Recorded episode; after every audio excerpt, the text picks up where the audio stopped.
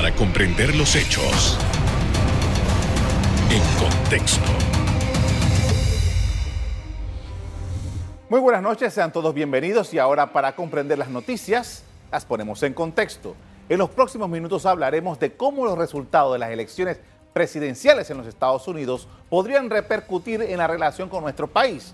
Para ello nos acompaña desde el estado de la Florida Roberto Argüello, presidente de CEO Advisors y experto en temas económicos. Buenas noches.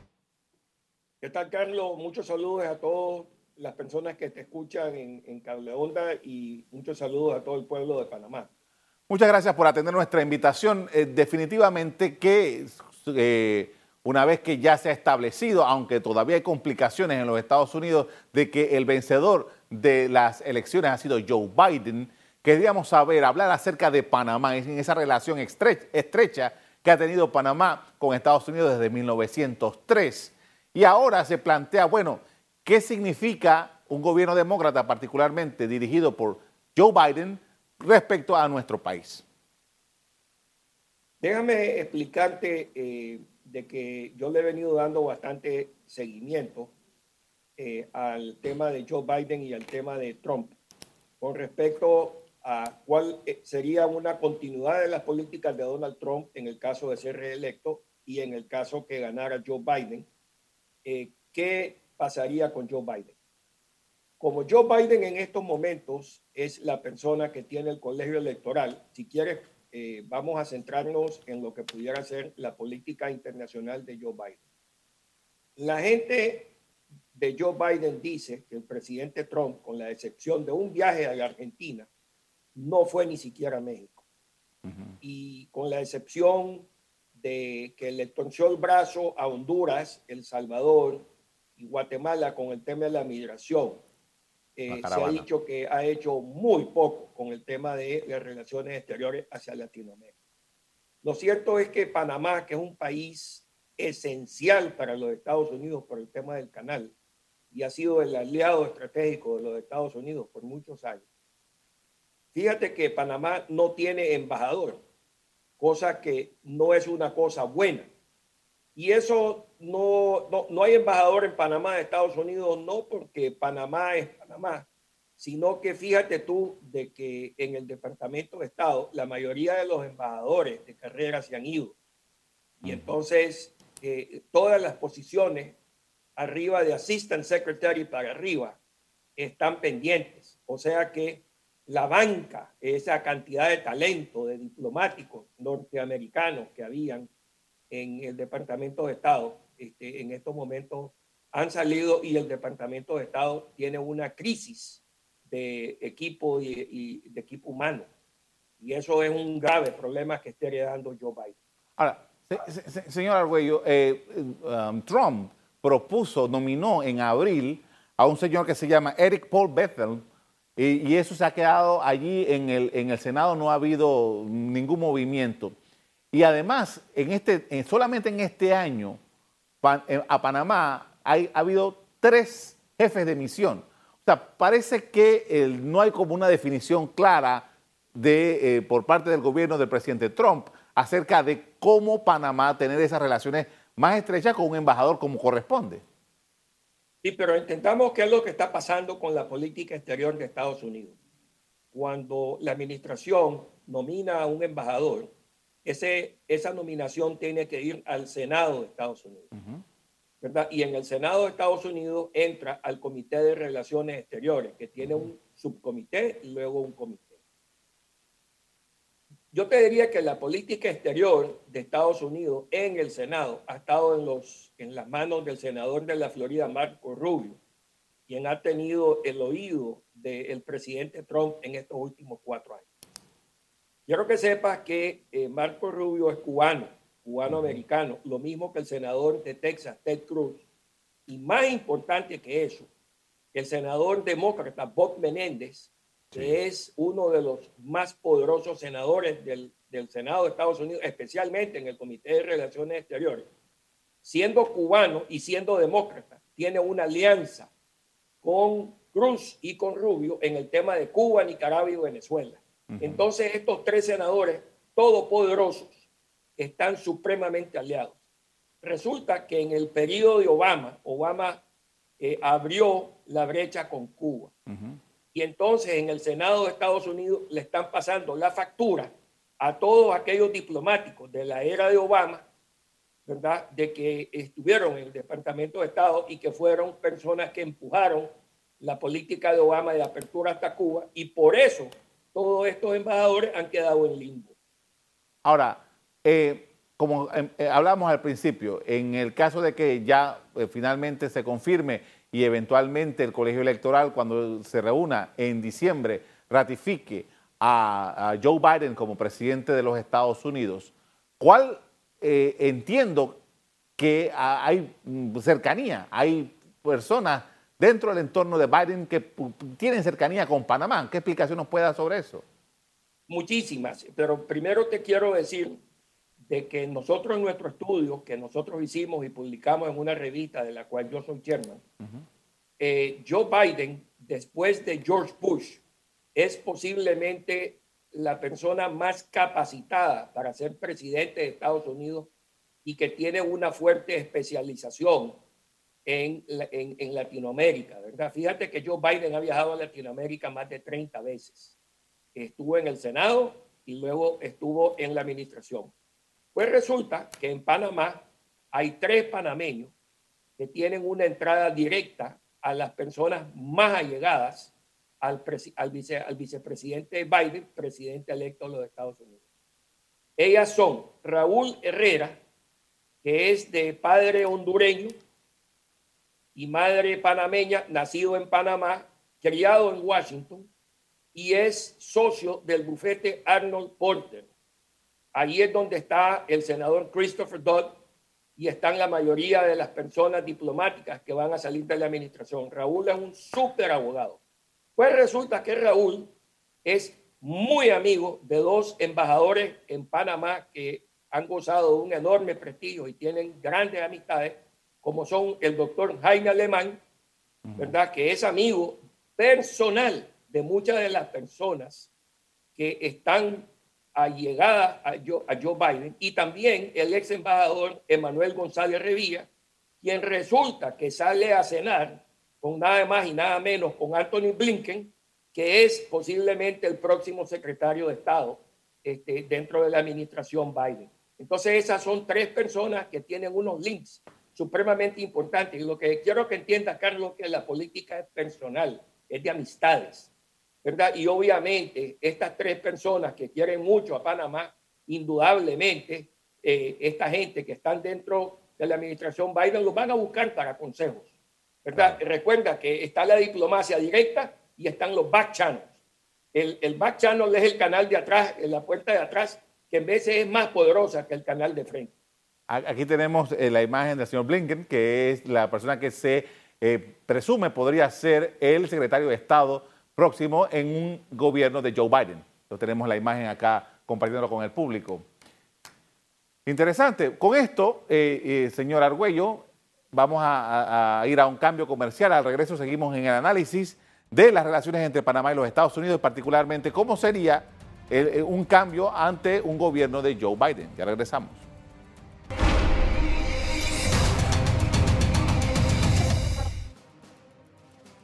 Estamos de regreso con Roberto Argüello, presidente de CEO Advisors y experto en temas económicos, quien nos analiza los resultados de los comicios presidenciales en los Estados Unidos y su impacto en Panamá. Y definitivamente que una vez que ya se restablezca eh, o que se dé la transición y que eventualmente en enero próximo eh, eh, Joe Biden tome posesión del gobierno en los Estados Unidos, hay un tema y es el Senado de los Estados Unidos. los secretarios que elija el presidente Biden tienen que ser ratificados ahí, igual que los embajadores, los que estábamos hablando eh, hace un rato.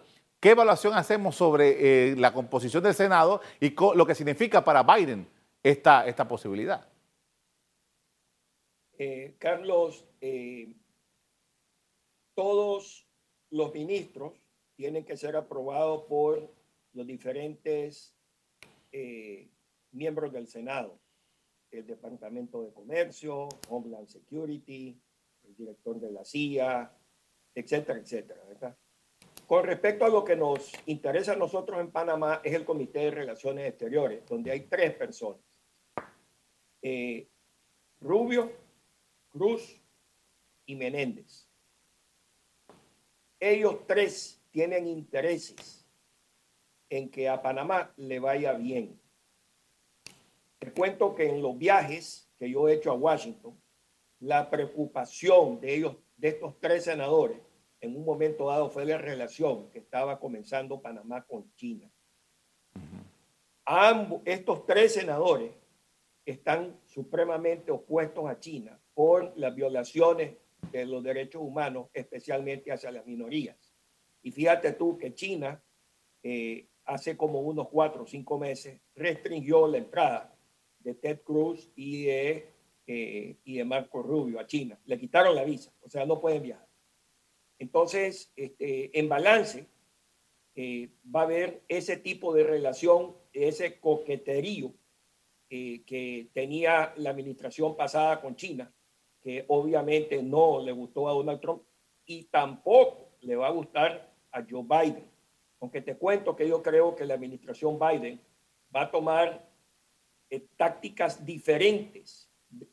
Donald Trump fue demasiado confrontativo con China. Joe Biden va a utilizar los aliados en Europa para tratar de ver cómo contiene a China.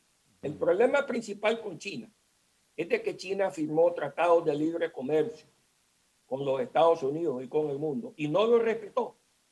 Y entonces muchas de las industrias en los Estados Unidos, inclusive en nuestros países, desaparecieron porque se fueron a China.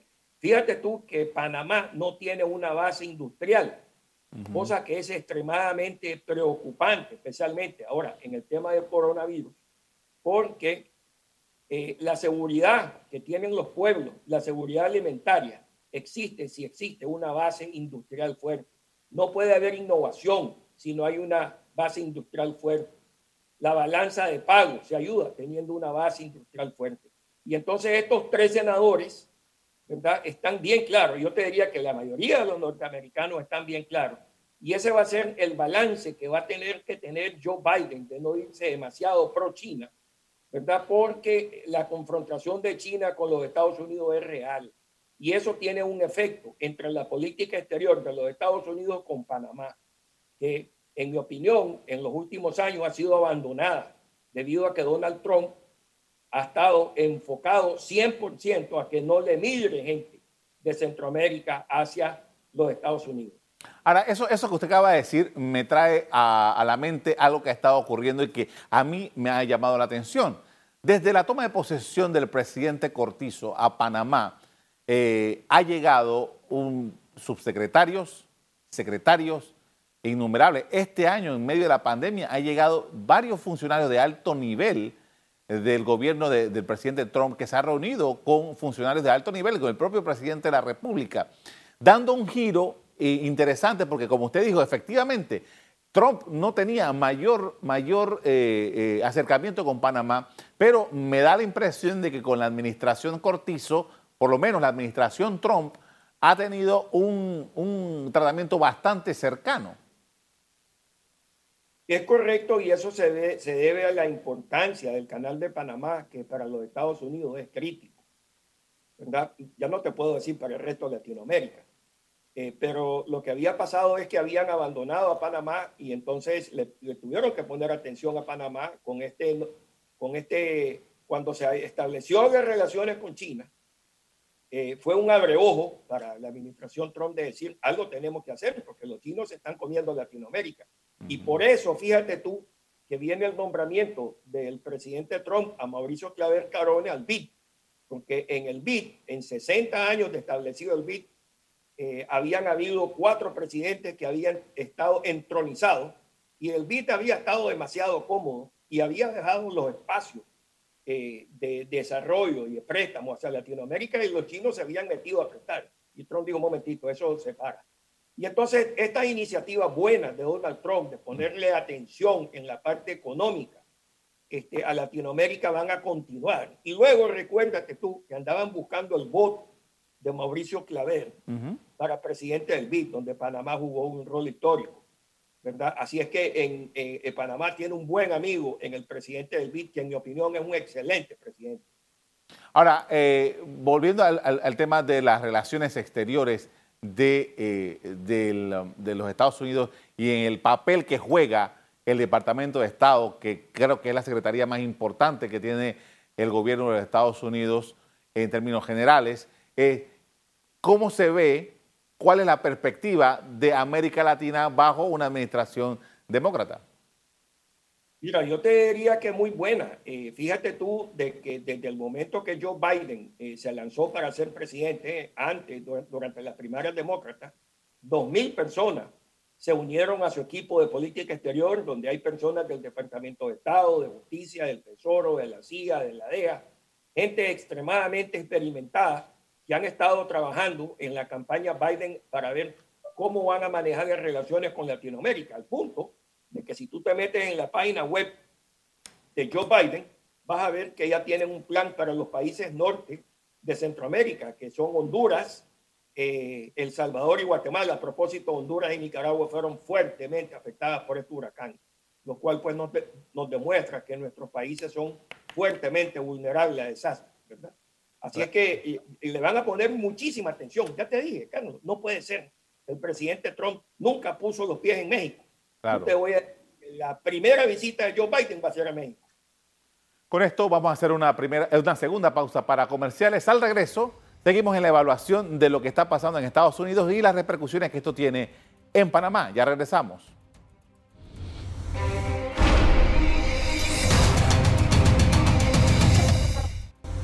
En la parte final estamos de regreso con Roberto Arguello, presidente de CEO Advisors y experto en temas económicos, con quien hemos venido analizando los escenarios que se plantean para Panamá tras las pasadas elecciones en Estados Unidos.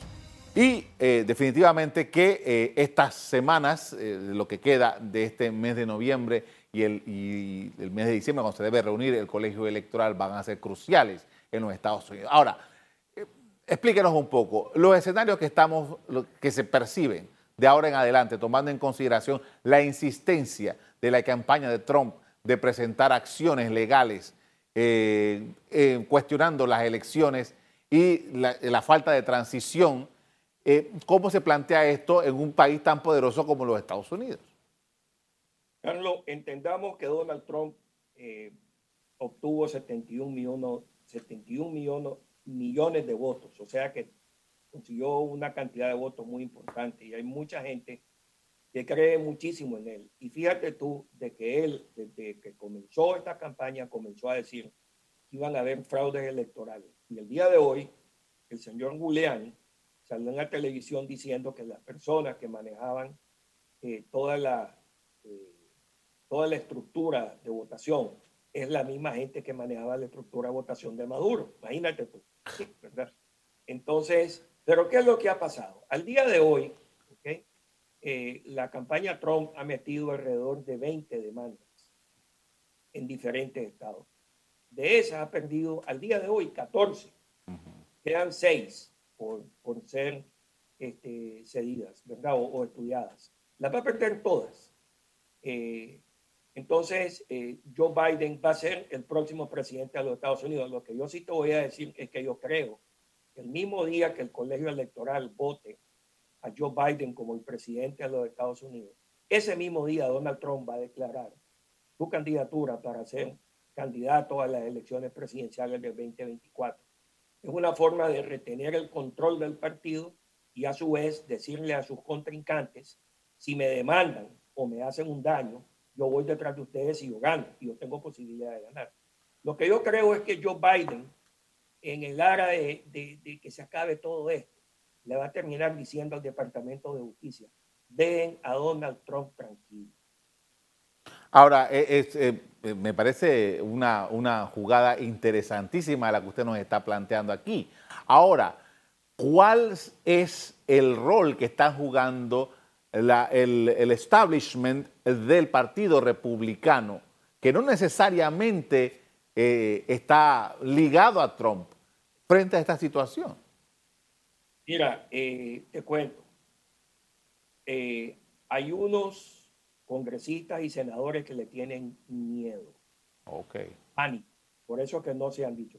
Fíjate tú que Panamá en esta elección perdió un gran amigo, que es el congresista Francis Rooney, que fue compañero de colegio de Jaime Alemán y muy amigo del embajador también González Revilla. Era el congresista que tenía en mente Panamá de ceja y ceja.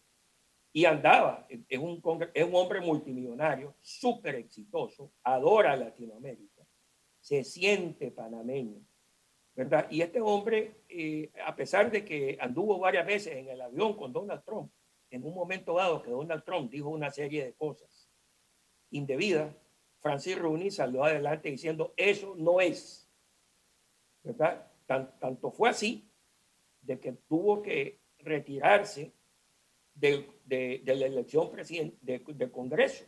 O sea que ya Rooney dijo, mira, este, yo voy a votar mi conciencia a pesar de que muchos de mis electores que están con Donald Trump le va a caer mal, pero yo voy a votar mi conciencia. Esa valentía del congresista Rooney no la tiene mucha gente, porque es lo que pasa. Es que muchas de las personas que están en el Congreso y Senado de la parte republicana, eventualmente quieren ser los ungidos de Donald Trump para ser el candidato a la presidencia en el 2024 o en el 28. Ok, bien. Ahora, eh, eh, mientras pasa todo esto en Estados Unidos, ¿cuál usted piensa que debe ser la, el comportamiento. Nosotros vimos que el presidente de Panamá, a los cuatro días de haberse celebrado las elecciones, reconoció a Joe Biden como el presidente electo. ¿Cuál usted piensa que debe ser ese tratamiento, ese táctico, táctico de Panamá frente a lo que está pasando en Estados Unidos? Bueno, fíjate tú de que los ingleses, que son supremamente inteligentes con su política exterior, dicen que los ingleses no tienen enemigos permanentes, lo que tienen son intereses permanentes. Y a mí me parece que el presidente Cortizo la está manejando muy bien, porque como presidente de los panameños, Panamá tiene intereses permanentes. Y entonces Panamá tiene que ser amigo de los republicanos y de los demócratas. Es el arte de balancear la política. Y me parece a mí de que sin insultar a Donald Trump, le debe dar una bienvenida a eh, Joe Biden. Ahora, eh, quisiera saber en este momento cuáles son los que se baraja que podrían ser parte del ejecutivo del presidente Joe Biden. Para importancia de nosotros, eh, el secretario de Estado, eh, que se dice de que puede ser Blinken, como puede ser Susan Rice. Susan Rice es la favorita de Barack Obama. Blinken es el favorito de Biden. Ambos son personas muy experimentadas en temas de política exterior, eh, ya que han estado en el Departamento de Estado como en el Consejo de Seguridad Nacional.